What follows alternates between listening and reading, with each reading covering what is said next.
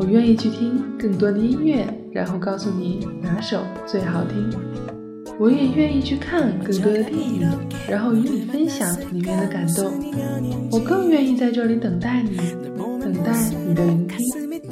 我用最平凡的声音来发现生活中的美好，属于你我的小小惊喜，就在梵音网络电台。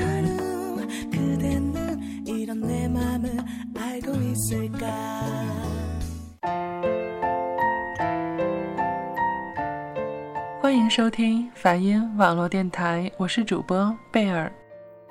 开篇自报家门，连一点过度都没有，这是我的态度，有点点的自得其乐和自以为是。本期节目是我打了好几遍名字，甄选了五六个题目之后，最终确定的名字。相爱时，我希望我们像两个孩子。作为单身一族，我总是对于感情话题有点不知所措。这倒不是尴尬或是什么，而是我貌似没什么立场来阐述一对有情人应该有的幸福状态，也无法体会那种分离的苦楚。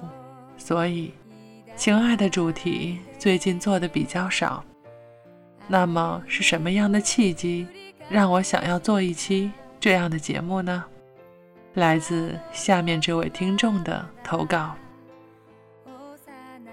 我和他在初冬的时节再次遇见，此前我们已经几年未见过面了。该怎么形容我们的关系呢？我们是不太熟悉的、有点陌生的远方朋友。我自然不清楚他对我是何种的情绪。但是在我最失意的那年，我曾经想和他去流浪。我听过那样的称赞，他说我有思想，喜欢看书，爱听音乐，天南地北总有的聊。我听着这些话，我看着他，我当时特别怀念我和好友死党们的对话时刻，因为那些内容毫无营养。充满负能量，甚至有时候特别的孩子气。于是我跟他讲：“如果你想找一个有思想的女人，你希望你和她的对话充满了经济学、哲学、文学、人性之类的，等等等等。那么这是情人吗？你要让自己的生活每天都过得像个文化沙龙。”我无法理解这样的情感，甚至这样选择情人的标准，因为我以为，当我们相爱时，会像两个孩子。我们的对话不需要我过脑子想半年前看过的哲学书，不需要我为一部电影的构思绞尽脑汁发表自己的见解，更加不需要谈论实体经济的兴衰。还有，究竟人和汽车，谁才是真正的弱势群体？我只需要看着他聊的内容，可以不经大脑，甚至不需要说，只是静静的陪伴。所以，虽然他曾问过我，这些年你我依然都是单身一人，是否有个可能的时候？我知道，其实他没那么喜欢我。而我，也没那么喜欢他，因为我们的感情夹杂太多的利益，这种利益不是金钱，更像是一种精神的需求或者现实的逃避，所以，我们无法像两个孩子一样，在相爱的时候彼此宠溺，因为我们根本就不相爱。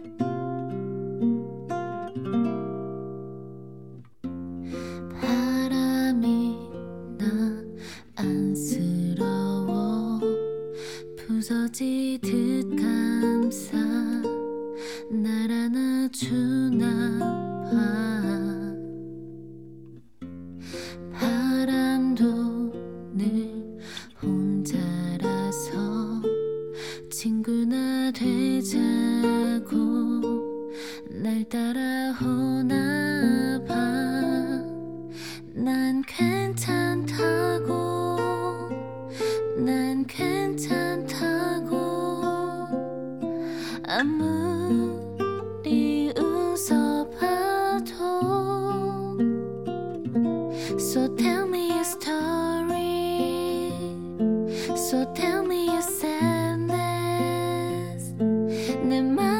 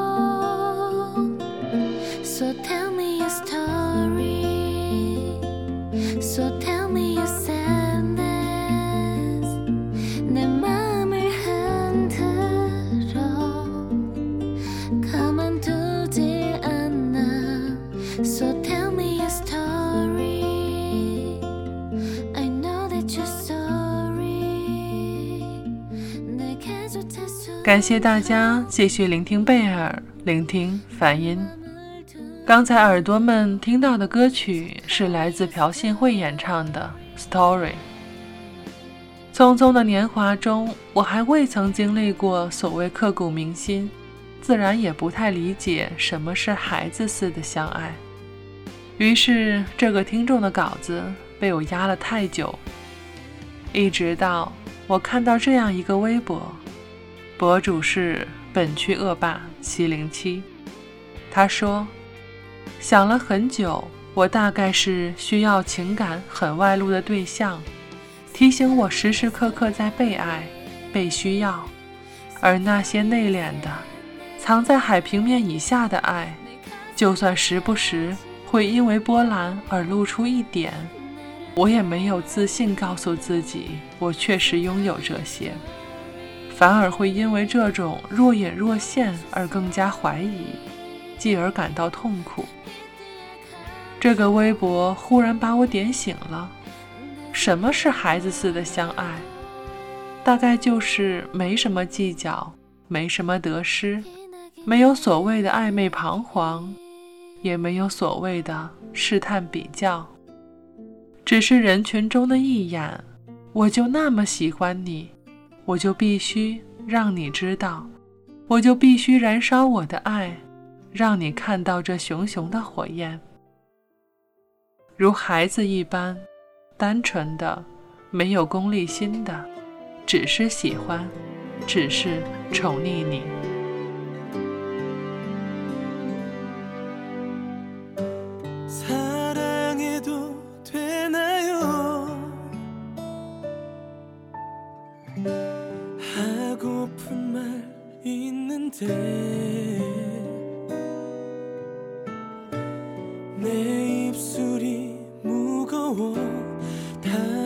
번도 못했던 내 마음이 하는 말.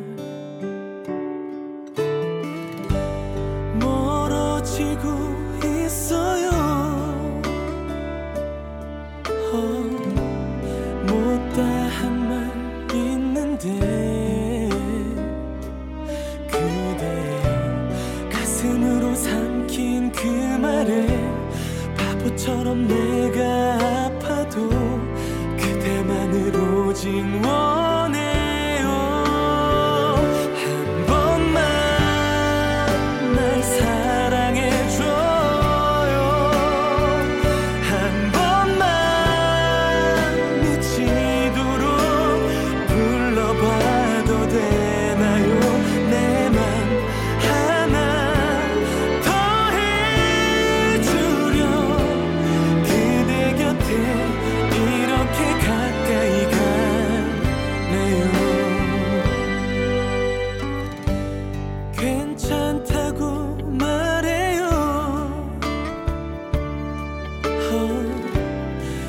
여기 지금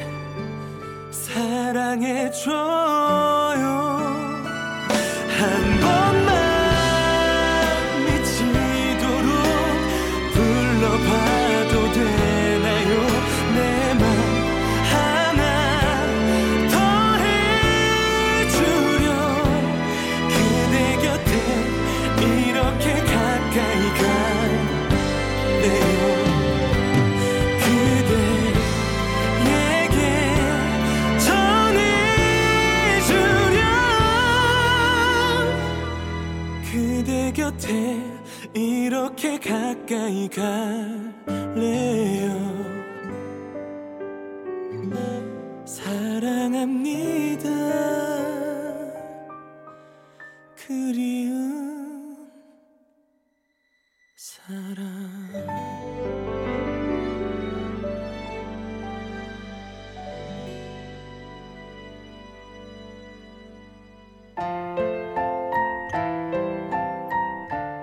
刚才大家听到的是曹圭贤演唱的《只一次》。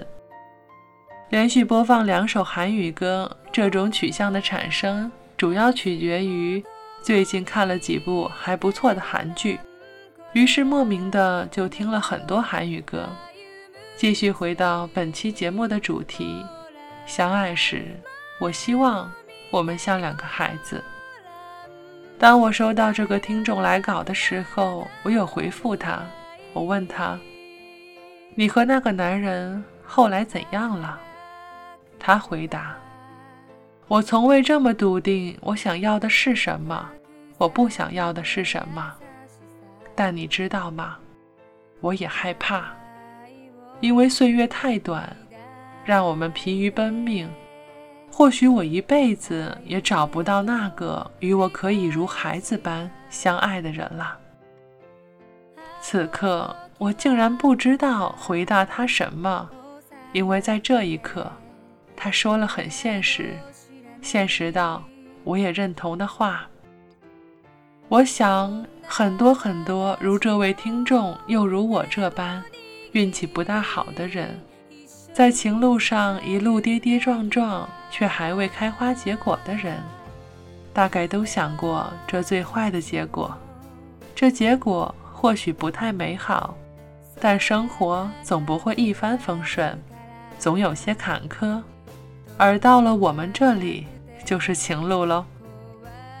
情感的灵光乍现，我斟酌了好久，还是决定用“灵光乍现”这个词来形容情感。我想，每一对相爱的人都会有那么一个灵光乍现的瞬间，觉得他爱的人万般美好。所以，情路不好也不要太过怨念，因为你还在坚持。你一定要找到那个，如果不是你，我就不要的人。即将到达节目的最后，我希望有一天这个听众再次私信我。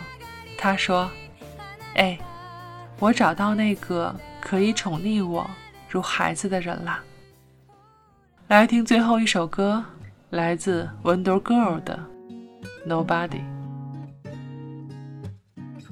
我太喜欢这句歌词：“如果不是你，我就不要。”